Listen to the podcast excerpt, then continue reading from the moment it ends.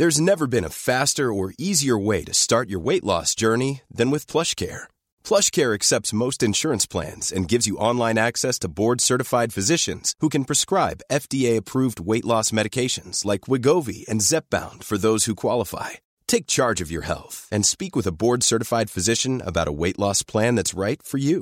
Get started today at plushcare.com slash weight loss. That's plushcare.com slash weight loss. plushcare.com slash weight loss. Bonjour Mathilde, je vous en prie, installez-vous. Merci.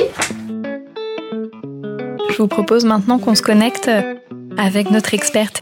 Qu'est-ce que c'est que le harcèlement scolaire? Que le haut potentiel? Qu'est-ce qu'on appelle une famille recomposée? Le cerveau de l'enfant est extrêmement malléable. C'est un biais culturel. Ce stress chez les enfants s'exprime souvent par... Autant de questions euh, auxquelles nous allons euh, essayer de réfléchir avec vous. C'est pas toujours clair pour les parents. Bienvenue dans mon cabinet.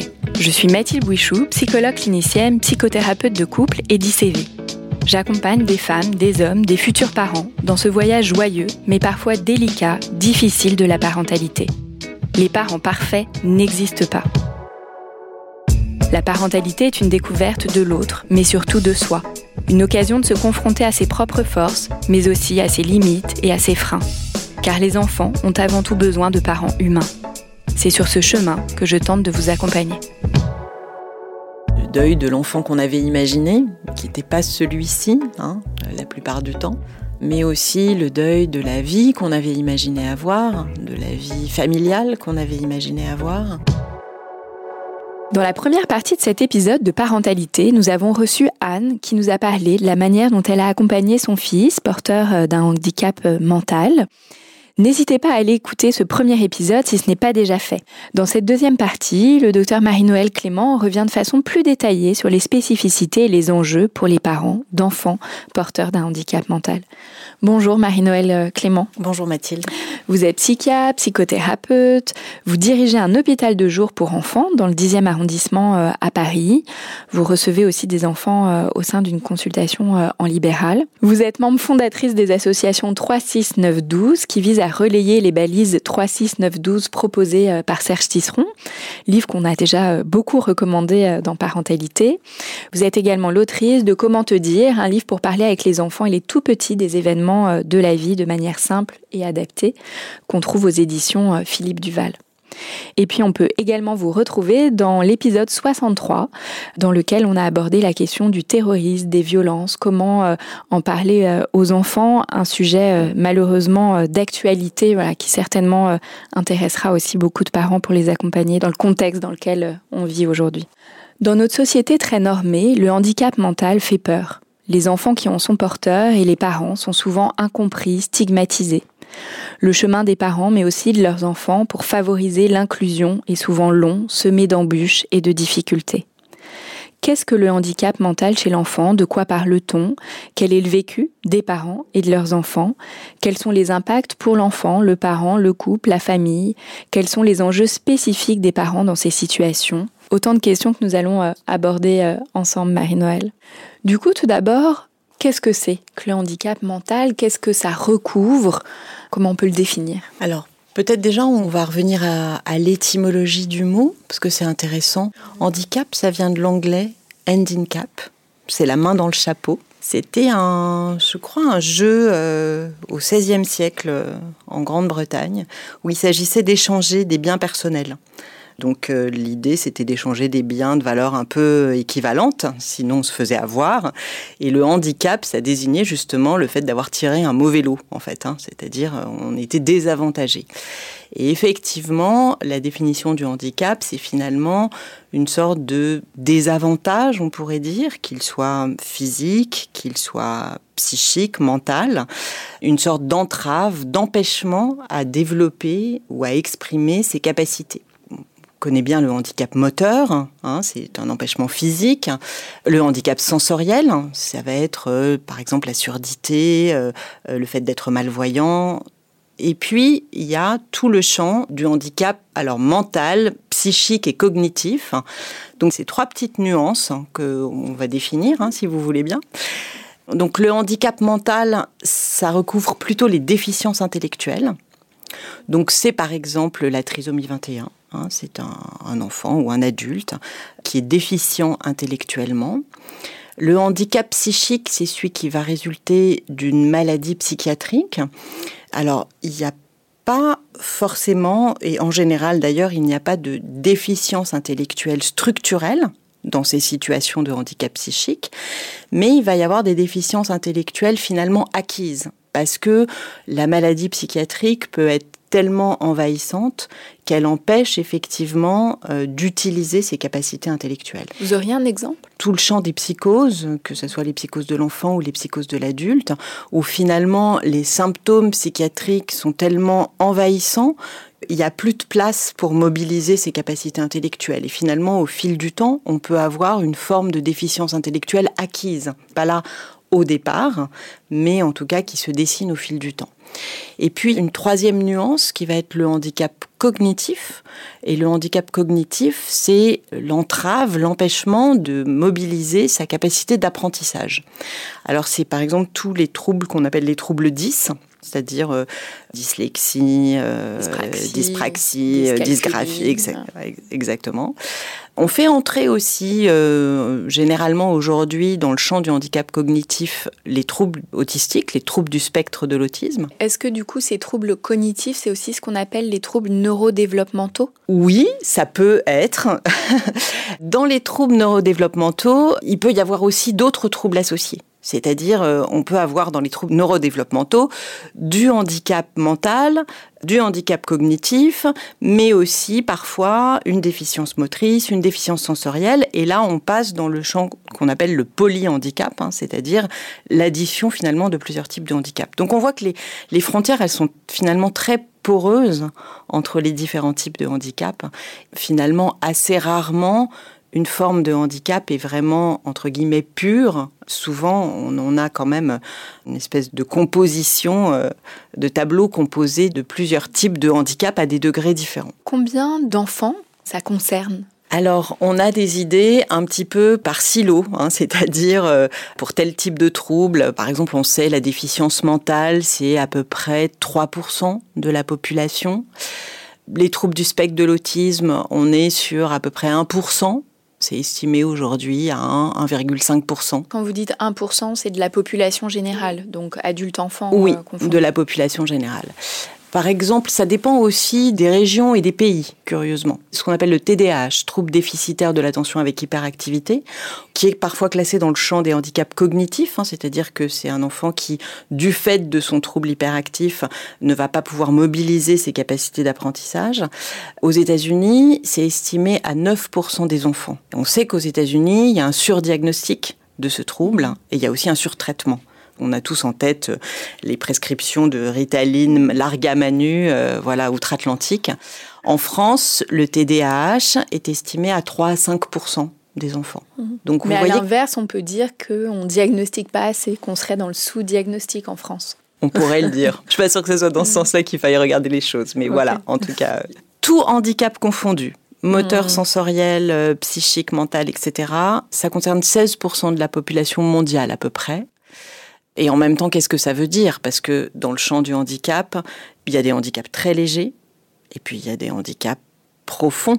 il y a une grande variabilité. Il y a une énorme variabilité, et tout ça entre dans les 16%. Il y a des formes de handicap qui sont quasiment invisibles pour qui les regarde puis d'autres où effectivement ça ne peut pas passer inaperçu. Les chiffres, ça nous dit finalement pas grand-chose. Par rapport à ces différences, vous avez fait euh, handicap mental, handicap psychique, handicap euh, cognitif. Qu'est-ce qui amène la reconnaissance du handicap? Et là, je pense notamment la reconnaissance administrative, alors qui va euh, permettre de pouvoir bénéficier d'un certain nombre d'aides pour les parents. Justement, dans cette grande variabilité, est-ce qu'il faut qu'il y ait un certain nombre de symptômes? Comment ça se mesure finalement? Et quand est-ce qu'on peut avoir cette reconnaissance euh, de handicap? Alors ça, c'est effectivement un élément important parce que, outre la définition, on va dire, médicale du handicap, il y a effectivement la question de la définition sociale. Et qu'à un certain moment, une personne va pouvoir, entre guillemets, obtenir un statut de personne porteuse de handicap sur le plan social et administratif, ce qui va ouvrir droit à un certain nombre d'aides. Donc il y a en France, dans chaque département, des maisons départementales des personnes handicapées, MDPH. Chaque personne constitue un dossier avec une partie médicale et ce dossier est examiné par une commission de la MDPH qui va décider ben, d'une part de l'existence ou non effectivement du handicap et du degré de handicap en fonction de ce qui est exposé dans le dossier. Et puis, en fonction du degré de handicap, ça va ouvrir droit à un certain nombre d'aides spécifiques, euh, financières, euh, oui, donc matérielles. Plus le handicap est important, plus l'aide sera importante. Exactement, sauf que ça, Anne l'a bien dit dans son témoignage, un enfant porteur de handicap, c'est effectivement la nécessité de beaucoup de prise en charge, de beaucoup d'accompagnement, que tout ça est, alors pour partie dans notre pays quand même, il y a des choses gratuites. Hein. Moi, je, voilà, je m'occupe d'un hôpital de jour où les soins sont pris en charge à 100%, donc euh, les familles ne déboursent rien. Mais si effectivement on souhaite d'autres types d'aides, etc., beaucoup de choses sont payantes et les aides qui sont ouvertes par la MDPH couvrent rarement l'étendue des frais qui sont engendrés par le handicap d'un enfant. Ces handicaps, est-ce qu'ils arrivent au moment de la naissance? Est-ce que c'est quand l'enfant évolue, voilà, à quel moment on, le découvre? Alors vous allez me dire, ça va être très variable d'une situation à une autre. Alors oui, c'est extrêmement variable. Pour un certain nombre de handicaps, on fait aujourd'hui des diagnostics anténataux. Hmm. Typiquement la trisomie 21, par exemple, elle est quasiment à 100% repérée en anténatal et à ce moment-là, le diagnostic est effectivement posé va se poser la question de poursuivre la grossesse ou pas, donc de l'interruption thérapeutique de grossesse. D'ailleurs, aujourd'hui, la prévalence de la trisomie 21 est très faible par rapport à ce qu'elle était il y a 30 ou 40 ans. Hein. Et, ça pose... la trisomie 21 est la première cause d'interruption médicale de grossesse. Oui, mmh. absolument. Ensuite, il va y avoir des handicaps qu'on va pouvoir annoncer, ou en tout cas partiellement à la naissance. Ça peut être des circonstances de naissance euh, difficiles. Par exemple, un enfant euh, très prématuré, une souffrance euh, du bébé au moment de la naissance qui va occasionner des lésions cérébrales. Quelque chose va pouvoir être annoncé à ce moment-là, mais sans qu'il puisse être dit quelle sera l'évolution? C'est-à-dire qu'un bébé qui a une souffrance euh, au moment de la naissance avec des lésions cérébrales, on ne sait pas si euh, les séquelles liées à ces lésions cérébrales vont donner un handicap important, quelque chose qui va pouvoir se compenser ou pas. C'est un moment tout à fait particulier parce que la naissance, c'est un moment qui est très intense, qui est saturé d'émotions. Quand même, dans l'imaginaire collectif, c'est un moment heureux et le diagnostic qui vient à ce moment-là, ça fait l'effet d'une déflagration, c'est un effondrement. Et en même temps, quand même, toujours avoir en tête que aucun médecin ne peut, à ce stade-là, prédire quelle sera l'évolution de l'enfant. Donc c'est compliqué, parce qu'à la fois, il y a quelque chose qui est posé, et en même temps, pourtant, tout est ouvert. Et puis, il y a le troisième type de situation qui est celui que décrivait Anne, où finalement, c'est petit à petit, chemin faisant, que quelque chose se dessine. Alors c'est un enfant qui fait pas les acquisitions qu'il devrait faire à l'âge où il devrait les faire. Alors c'est vrai quand on est jeune parent comme ça, on regarde hein, de façon un peu scrupuleuse. Ah oui, voilà, à tel âge, il doit pouvoir faire ça. Tant de mois, bah, c'est ça, etc. Donc un enfant qui va hum, présenter un retard à la marche, un retard de langage. Et là, il y a quelque chose qui se dessine petit à petit, mais là c'est souvent très très long. Hein, parce que d'abord les premières personnes qu'on rencontre autour de ça, qui sont souvent les équipes de PMI ou les pédiatres, voilà, on observe, euh, ce qui est dit, c'est bah oui, votre aîné, il a parlé plus tôt, mais vous savez, chaque enfant a son propre rythme, ça va venir, etc. Donc voilà, les choses petit à petit euh, se dessinent jusqu'à un moment où effectivement les troubles ne peuvent plus être passés sous silence, ils doivent être regardés et à ce moment-là, peut-être un diagnostic peut être posé, mais c'est quelquefois pas évident, hein, parce que les tableaux sont hum, quelquefois pas si nets que ça. Et voilà, tout ça prend beaucoup de temps. Et l'annonce du diagnostic, à ce moment-là, ben, les réactions peuvent être assez diverses. C'est-à-dire que le diagnostic, il vient de toute façon, il y a un avant et un après le diagnostic. Ça, c'est valable de toutes les formes de diagnostic, que ce soit un handicap, que ce soit une maladie. Euh, la vie, elle n'est pas pareille après et avant. Voilà. Mais quelquefois, l'annonce du diagnostic, ça peut aussi être un soulagement pour les parents. C'est-à-dire, ben voilà, moi, ça fait longtemps que je vois qu'il y a des choses. Ça fait longtemps qu'on me dit, oh, ben vous allez voir, on va observer, ça va changer, ça va évoluer, on ne sait pas, etc.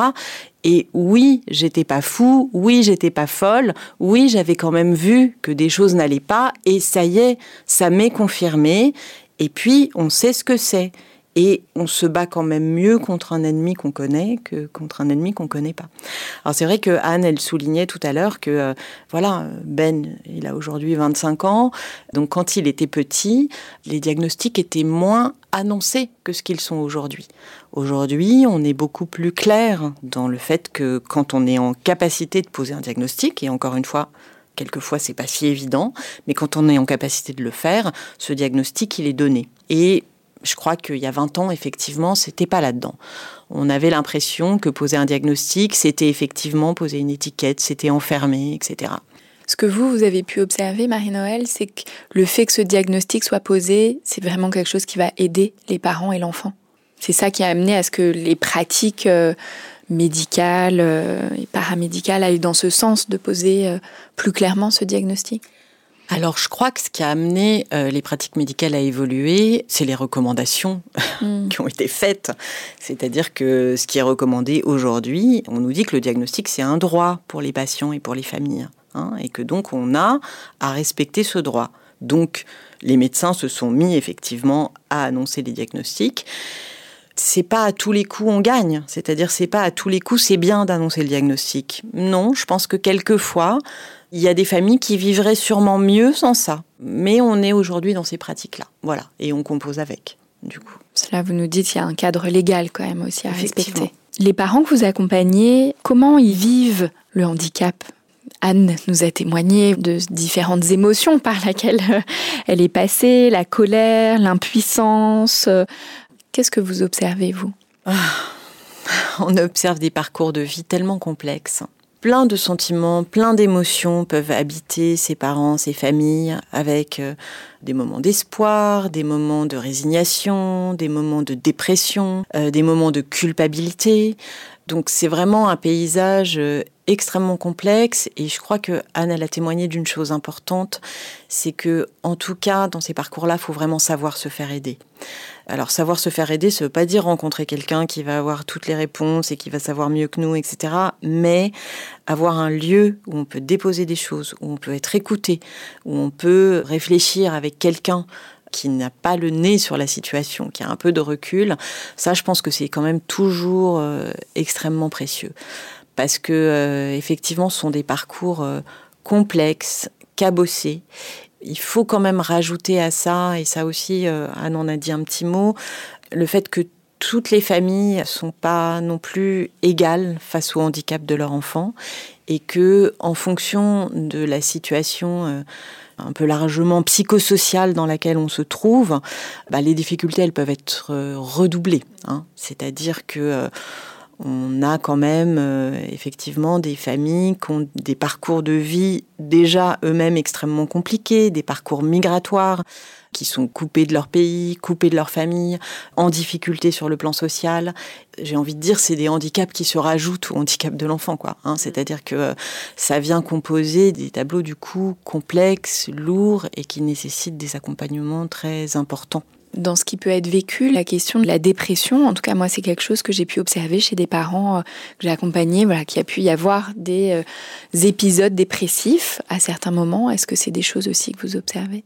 Oui, bien sûr, bien évidemment, parce qu'il y a beaucoup de moments de découragement, il y a beaucoup de moments où on ressent de l'impuissance. Les moments finalement, alors il peut aussi y avoir des sentiments comme de l'agressivité, de la colère.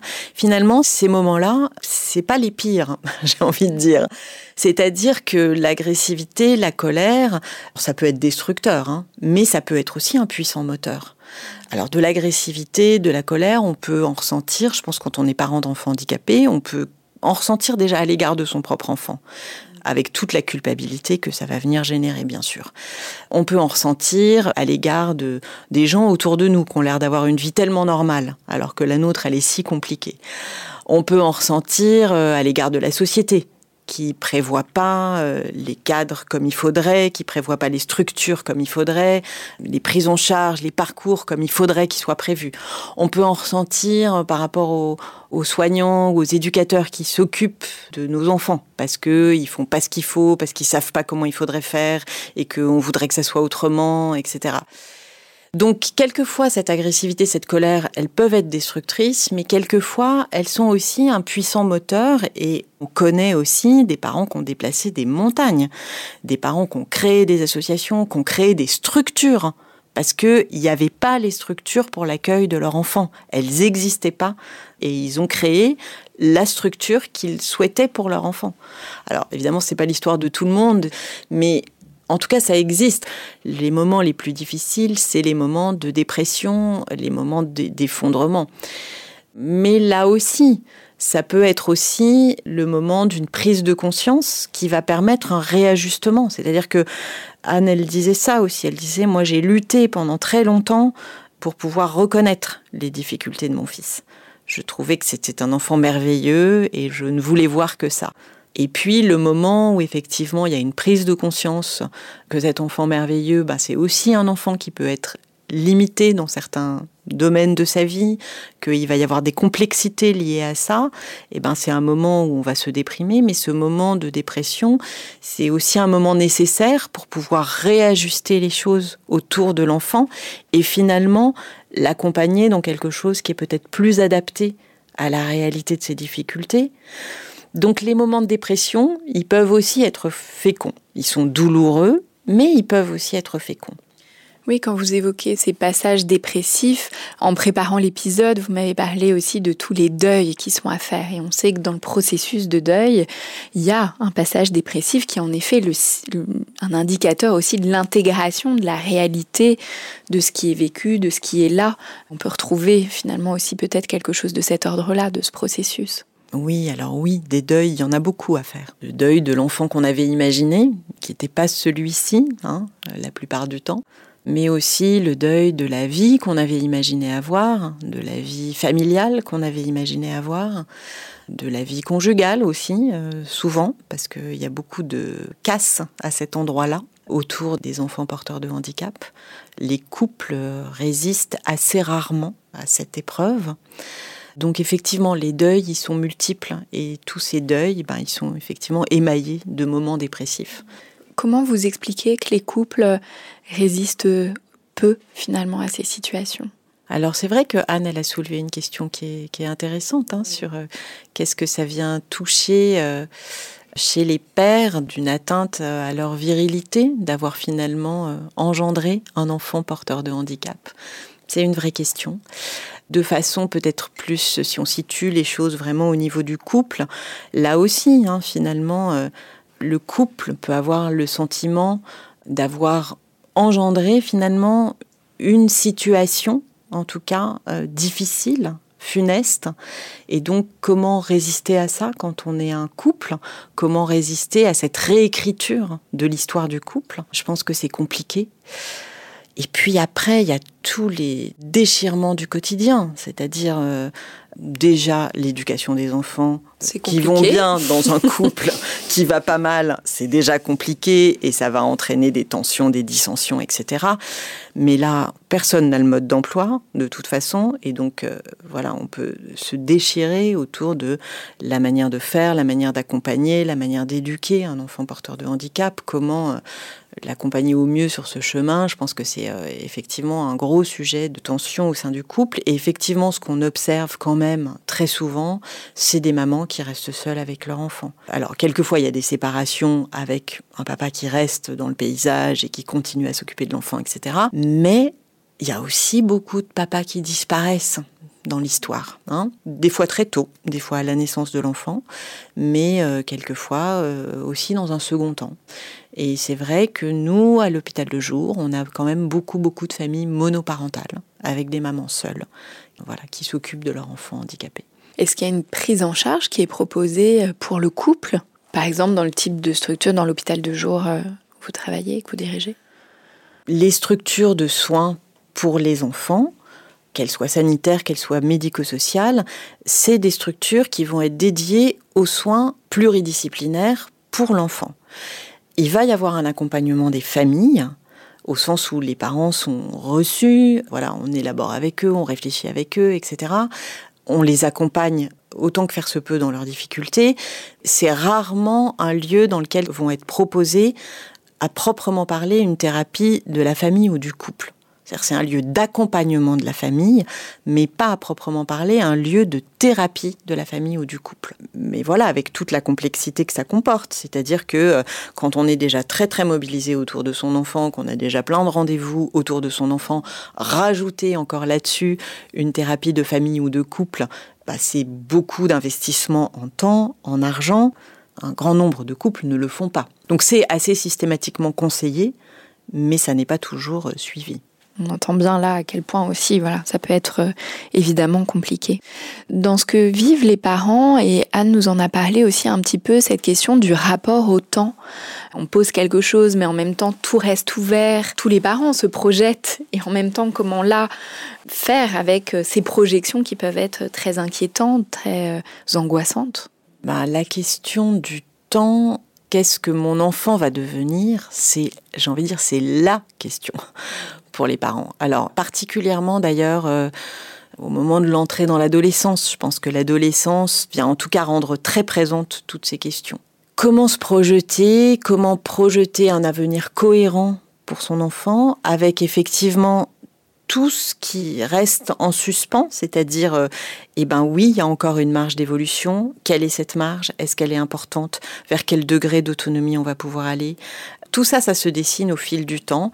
La patience, c'est quelque chose de compliqué. Hein. C'est-à-dire que préciser les choses au fil du temps, ça nécessite une forme de sagesse hein, qui est difficile. D'apprendre à vivre dans l'ici et maintenant, euh, c'est pas simple. Ouais.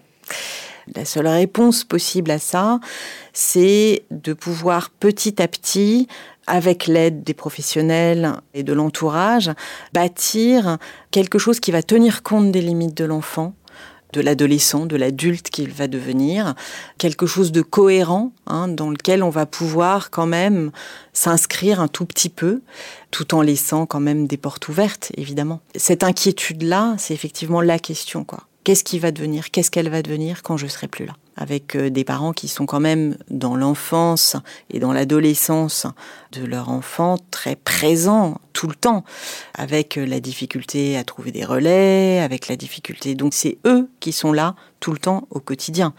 Si un jour je ne suis plus là, qu'est-ce qui va se passer pour lui ou pour elle. L'entrée ou pas dans le monde professionnel, en milieu protégé, pas en milieu protégé, un emploi adapté, euh, dans quel contexte, qu'est-ce qui va être possible, quel degré d'autonomie, vivre seul, pas vivre seul, dans quel type de structure, etc. On commençait un peu aussi à évoquer la question des impacts. On parlait de l'impact sur le couple. Anne nous a témoigné hein, de l'impact sur sa vie professionnelle, voilà, qu'elle a euh, tout modifié pour euh, justement pouvoir être euh, dans cette adaptation, cette flexibilité dont Ben avait besoin.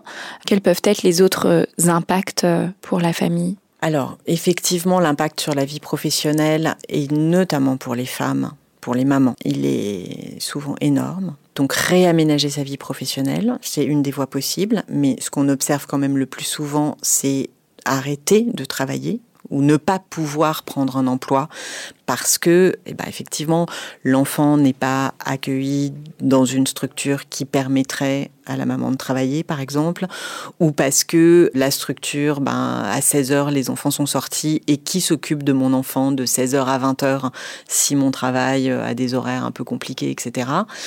Souvent, la réalité des choses, c'est que ce sont des mamans qui ne travaillent pas ou à temps très partiel, ou etc. Donc, avec effectivement un impact sur les carrières professionnelles, mais aussi sur les revenus financiers, etc. Et j'imagine même aussi sur l'estime de soi ou bien sûr, l'image qu'on a de soi aussi. Bien évidemment. Après, il y a aussi toute la question de la vie sociale.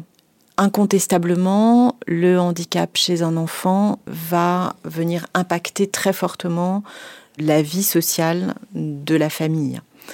Continuer à avoir une vie sociale quand on a un enfant porteur de handicap, c'est compliqué, pour plein de raisons.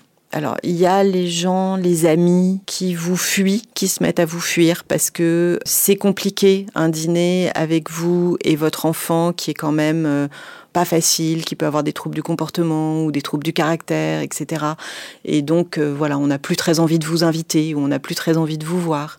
Il y a aussi les parents qui eux-mêmes fuient certaines situations sociales parce que voir leur enfant au milieu d'autres enfants qui vont bien, c'est douloureux. Parce qu'ils se sentent en décalage avec euh, les autres familles autour d'eux parce qu'ils n'ont pas les mêmes préoccupations et que euh, vraiment euh, s'inquiéter pour la petite Apolline qui a fait trois fautes à sa dictée, ben c'est voilà, on n'a pas les mêmes soucis et on n'a pas les mêmes questions.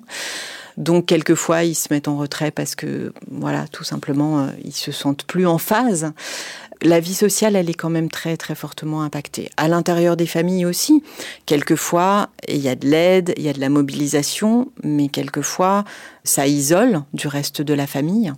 Ça, c'est variable. Hein. C'est pas toutes les familles qui réagissent de la même manière.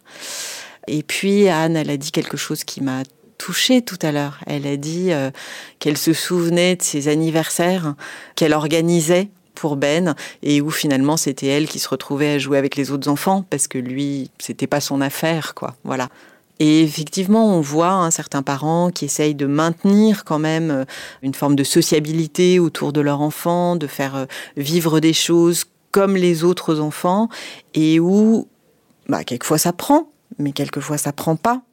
Et puis, bah, au fil du temps, on lâche l'affaire finalement. Hein oui, j'entends à quel point aussi on peut s'épuiser en tant que parent, ou en tout cas toute l'énergie que ça demande, et qu'il y a des moments où on peut, et puis des moments où on peut pas, certainement. Quand il y a des fratries, comment ça se passe, en tout cas dans ce que vous pouvez observer? C'est important d'avoir une grande attention aux fratries, parce que... Euh, euh, il y a souvent beaucoup de souffrance quand même chez les frères et sœurs autour d'un enfant porteur de handicap. Il peut y avoir des réactions très diverses. C'est jamais neutre en tout cas. Donc il y a les frères et sœurs qui se font tout petits. Parce que vraiment, il y a déjà tellement de soucis dans la famille autour de, de cet enfant porteur de handicap que je ne vais pas en rajouter et je ne vais pas euh, poser moi aussi euh, des problèmes et des soucis à mes parents. Donc ils se font tout petits au risque de s'oublier eux-mêmes. Hein. Donc il y a ce type de réaction-là. Il y a les frères et sœurs un peu parentifiés, c'est-à-dire ils se mettent tout d'un coup euh, à devenir des mini-parents pour leurs frères ou sœurs porteurs de handicap. Il y a ceux euh, qui sont les enfants plus que parfaits. Il faut être très très bon à l'école, très très performant euh, à l'athlétisme, jouer du piano super bien parce que il faut que les parents puissent être fiers. Voilà. Oui, une manière d'attirer l'attention aussi. Une manière d'attirer l'attention et une manière aussi de restaurer les parents qui peut-être sont un peu euh, écorchés dans leur estime de parents. Et puis il y a aussi les frères et sœurs en colère. Ceux qui trouvent que quand même euh, ce petit garçon ou cette petite fille porteur de handicap mobilise quand même beaucoup de choses autour de lui et que moi je suis quand même très très oubliée et que je voudrais bien qu'on m'accorde plus d'attention. Donc comment faire? Quel bruit je peux faire pour qu'on me regarde enfin? J'ai quand même en tête cet exemple que je trouve très frappant d'un enfant porteur de polyhandicap et dont le frère jumeau qui était un enfant apparemment sans histoire, a commencé au moment de la préadolescence à poser des questions autour du genre et a demandé très tôt, euh, dès l'âge de 12 ans, à consulter pour une transition de genre. Et où tout d'un coup, tous les regards qui étaient jusque-là braqués sur l'enfant polyhandicapé ont changé de direction et se sont braqués sur tout d'un coup ce préadolescent qui voulait euh, euh, devenir une fille qu'on n'avait pas vu venir et qu'on n'avait pas attendu à cet endroit-là. Hein. On va pas discuter de la question de son désir propre, etc. Mais en tout cas, en termes d'efficacité pour euh, changer les regards de direction, ça, ça a été assez efficace, extrêmement efficace. Voilà. Donc il y, a plein de, réactions possibles et c'est vrai qu'on a à être très attentif à ça parce que c'est des souffrances importantes. Cet exemple en tête d'un enfant à l'hôpital de jour dont le papa raconte que lui-même a eu une sœur handicapée qui a été prise en charge en institution. Il a cette espèce de double vécu à la fois du frère d'une petite fille handicapée au cours de toute son enfance qu'il a euh, accompagnée, etc., et où il se retrouve en position de papa d'un enfant porteur de handicap. C'est deux vécus là qui se télescopent. hein. Comment euh, les enfants porteurs de handicap vivent-ils cette situation? C'est très variable, j'ai envie de dire, c'est un peu inversement proportionnel au degré de handicap, c'est-à-dire euh, en tout cas dans le champ du handicap mental. Plus un enfant a un handicap mental sévère, par exemple une déficience intellectuelle sévère, moins la conscience du handicap va être présente. Et plus un enfant a un handicap finalement plus léger, entre guillemets, et plus la conscience va être présente et plus le vécu va être douloureux. hein. Parce que les enfants qui ont un handicap plus léger vont être beaucoup plus intégrés dans des espaces sociaux ordinaires, comme l'école par exemple, etc. Mais cette petite différence, elle est quand même une différence et elle va pouvoir être stigmatisée par les autres et du coup avec tous les vécus douloureux que ça peut occasionner et aussi le fait d'avoir conscience de ses propres limites ce qui n'existe pas quand le handicap mental est très profond où là la conscience des limites elle, elle n'est pas présente. Quelles sont pour vous les différences entre le handicap moteur, dont on a parlé euh, dans un épisode dans Parentalité, qui est l'épisode 41, et le handicap mental? Et là, je pense notamment à la question du regard des autres. Est-ce qu'il y a des différences? Oui, il y a beaucoup de différences. Un enfant handicapé moteur va susciter généralement euh, des sentiments de compassion, de l'empathie. euh. L'enfant porteur de handicap psychique ou de handicap mental, il va être regardé de façon très différente euh, dans l'espace sociétal. Et les parents, ils témoignent beaucoup de ça, de qu'est-ce que c'est que prendre par exemple le métro avec un enfant qui a des troubles du comportement importants et comment les gens vont réagir, quelquefois de façon très violente ou très agressive, avec des réflexions du genre mais qu'est-ce qu'il est mal élevé cet enfant, mais enfin, mais comment vous l'éduquez, etc. Ce regard-là, effectivement, il est très très difficile à vivre pour les parents. L'autre point, autour de la question du langage euh, et de l'accès au langage, qui peut être plus difficile parfois. Quelle spécificité voilà, ça peut amener pour les parents? Pour un enfant qui n'a pas accès au langage verbal ou qui a un retard de langage extrêmement important qui va impacter du coup ses capacités à, communiquer, à comprendre et à se faire comprendre, c'est vrai que ça nécessite des adaptations très très importantes. Alors il existe hein, des outils qu'on appelle de communication facilitée. Euh, il y a des enfants qui ne peuvent pas utiliser le langage verbal mais qui peuvent communiquer à l'aide de signes ou à l'aide d'images. Donc il faut pouvoir mettre en place ces outils-là et ça veut dire pour les parents par exemple se former aussi à ça. Hein, C'est-à-dire que nous, notre manière naturelle de communiquer, c'est de nous parler.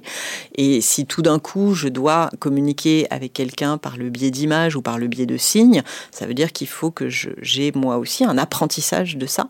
Donc ça veut dire que les familles, il faut qu'elles se mobilisent sur ça. C'est pas possible pour toutes les familles. Ça nécessite effectivement beaucoup d'adaptation. Et puis, ben, cette question quand même, ça c'est un truc pour les enfants, je vois à l'hôpital de jour, hein, les enfants porteurs de troubles du spectre de l'autisme qui sont non-verbaux, c'est-à-dire qui ne communiquent pas verbalement. Ça, c'est vrai que c'est une attente pour les parents qui est mais quand est-ce qu'il va parler? Est-ce qu'il va parler? Alors d'abord, déjà, à cette question, on est incapable de répondre la plupart du temps quand on est en début de prise en charge. Puis même d'ailleurs, euh, chemin faisant, parce que quelquefois, il y a des enfants qui se mettent à parler effectivement très très tard mais qui finalement développent un langage verbal. Et puis pouvoir faire entendre aux parents que ben, ne pas parler, ça ne veut pas dire ne pas communiquer, qu'on va pouvoir communiquer autrement. Ça, c'est aussi une complexité, parce que euh, tous les parents sont pas prêts à se saisir de ça en fait. Anne nous en a parlé dans son témoignage, la question de la scolarisation, qui j'imagine pour beaucoup de parents est une question vraiment importante. Voilà, comment va être scolarisé mon enfant? Dans quel type de structure? Comment ça se passe pour ces enfants? Depuis 2005, il y a une loi hein, qui est en faveur de l'inclusion des enfants porteurs de handicap à l'école. Je dois dire que quand même au fil du temps, on a vu de vraies évolutions, hein, c'est-à-dire qu'il y a beaucoup plus d'enfants porteurs de handicap aujourd'hui scolarisés dans des écoles. L'accompagnement, en revanche, la formation au sein des structures de l'éducation nationale n'est pas toujours au rendez-vous. hein, voilà. Donc ça, ça reste une difficulté. Et après, pour les enfants qui ne peuvent pas être scolarisés à l'école parce que trop de troubles du comportement ou trop de retard, etc., il y a dans les structures de soins des unités d'enseignement spécialisées. Nous, à l'hôpital de jour, nous avons deux enseignantes mises à disposition par l'éducation nationale, mais du coup qui font la classe de façon très très très adaptée, avec euh, tout petits effectifs et puis des, voilà, des outils adaptés. Donc il y a toujours à peu près maintenant, aujourd'hui, je crois qu'on peut dire à peu près qu'il y a toujours une scolarisation pour les enfants porteurs de handicap. Reste à définir avec quelle modalité. Et en tout cas, c'est un droit inscrit dans la loi. Oui, mais j'imagine qu'il peut y avoir un décalage entre ce droit et la réalité, la manière concrètement dont il va pouvoir s'appliquer et les possibilités d'application. Oui, et il y a aussi parfois un décalage entre euh, ce qui est mis en place et les attentes des parents. L'école aller à l'école, c'est quelque chose qui reste, et je le comprends fort bien, très important pour les parents. Donc quand ils sont scolarisés, par exemple, dans l'unité d'enseignement de l'hôpital de jour, pour les parents, c'est pas tout à fait l'école. Hmm. Voilà. Quand l'enfant grandit, quels vont être euh, les enjeux autour euh, de l'adolescence notamment? Alors l'adolescence c'est un moment très compliqué, c'est un moment très compliqué de toute façon, mais effectivement il y a plein de choses qui vont bouger à ce moment-là. Alors, quelquefois de façon positive, ou pour une partie de façon positive, mais il y a aussi des moments de régression, il y a aussi des choses sur lesquelles on avait avancé, sur lesquelles on avait progressé, et l'énorme bouleversement de la puberté, des bouleversements euh, physiologiques, hormonaux, etc. Ça va venir rebattre les cartes et euh, des choses qu'on croyait acquises, finalement, on a des reculs. Et puis l'enfant est très mobilisé, enfin le jeune adolescent est très mobilisé par ce qui se passe à l'intérieur de son corps et du coup moins disponible aussi pour euh, tous les autres apprentissages. C'est un moment critique et fragile. Et puis c'est un moment aussi où l'enfant physiquement grandit prendre la force. Et dans le champ du handicap psychique ou mental, il peut y avoir des troubles du comportement, il peut y avoir chez certains enfants de l'agressivité, de la violence. Et quand les enfants sont petits, eh ben, c'est finalement c'est compliqué, mais finalement, on arrive à le contenir. Mais quand l'enfant mesure 1m80 et pèse 70 euh, ou 80 kilos, eh bien, ça peut devenir quelque chose effectivement de très, très problématique. Donc, l'adolescence, hein, c'est vraiment le moment de toutes les fragilités, j'ai envie de dire. Voilà. Oui, les cartes sont encore plus rebattues. Oui, absolument. Vous avez déjà souligné, Marie-Noël, l'importance d'être euh, accompagnée pour euh, évidemment les enfants et leurs parents. Quels sont les professionnels vers lesquels les parents peuvent se tourner si déjà peut-être tout petit, ils s'inquiètent, ils voient des choses qui les questionnent? En première ligne, hein, ça va être les pédiatres, euh, les équipes de PMI, voilà, généralement vers là qu'on va tout d'abord. Après, pour ce qui est du handicap mental, du handicap psychique, ça va être une première consultation quand même auprès d'un pédopsychiatre, que ce soit en libéral ou que ce soit dans un centre type centre médico-psychologique, centre médico-psychopédagogique.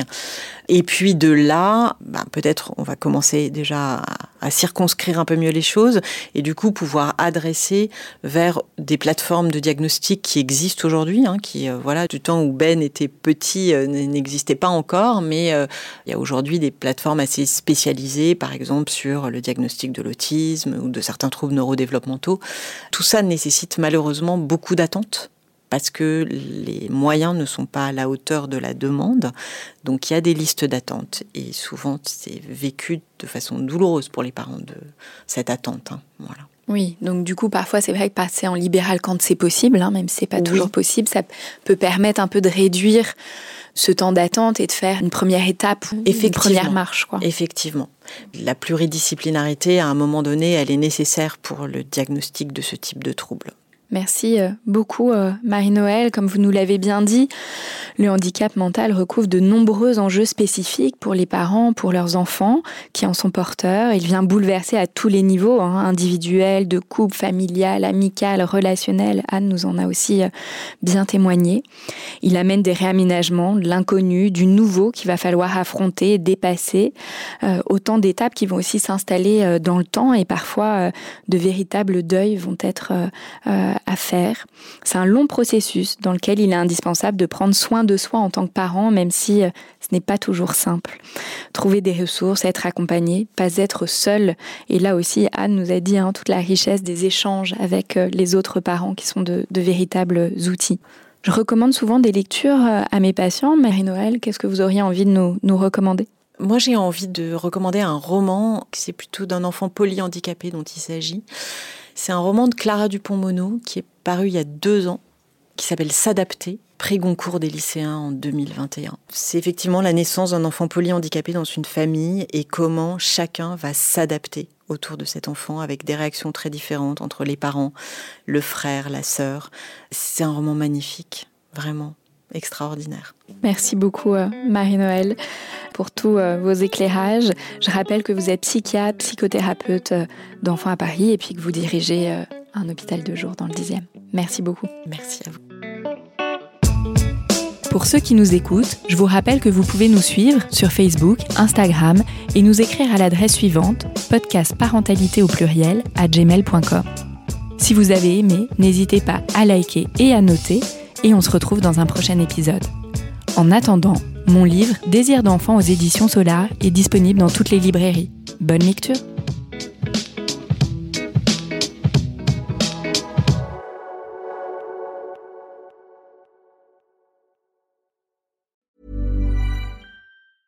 Our family has grown. Welcome to the world, Hannah baby. Introducing a new collection, Hannah Soft, made with Tencel. It's so breathable, with stretchy comfort for all of baby's first moments. And it's cool and gentle on their skin all year round. Entrusted Hannah quality for your most precious gift.